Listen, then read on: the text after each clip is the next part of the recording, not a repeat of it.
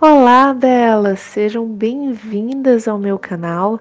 Eu sou a Isabela Matos, a idealizadora do método Grow Up, e hoje eu separei um conteúdo super interessante para vocês, porque várias mulheres já vieram me perguntar como é que criam conteúdos de valor.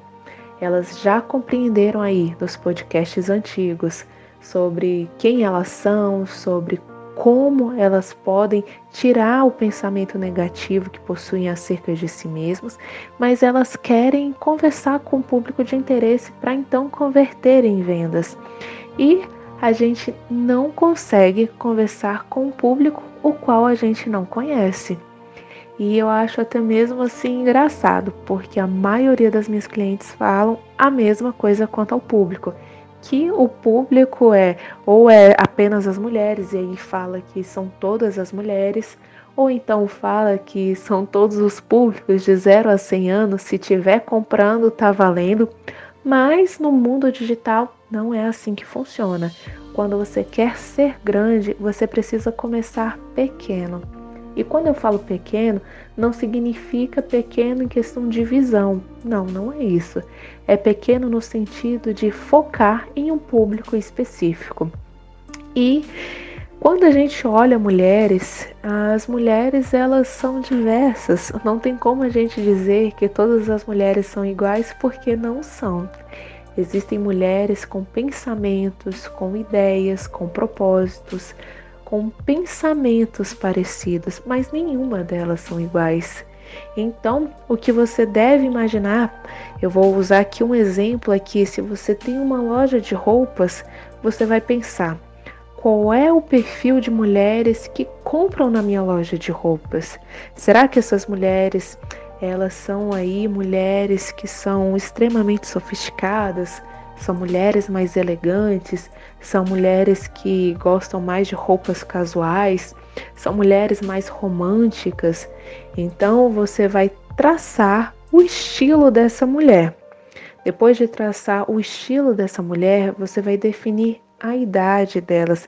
E não coloque aí que você atende a de 25 para cima. Não, você tem que focar extremamente porque a visão de uma mulher de 25 anos é diferente de uma mulher de 35 anos para uma mulher de 45 anos, para uma mulher de 55 anos e por aí vai. E por que que o pensamento dela é diferente? Porque elas estão em momentos da vida dela que são completamente diferentes. Então, a linguagem que você vai utilizar para o seu público específico ele deve ser diferente.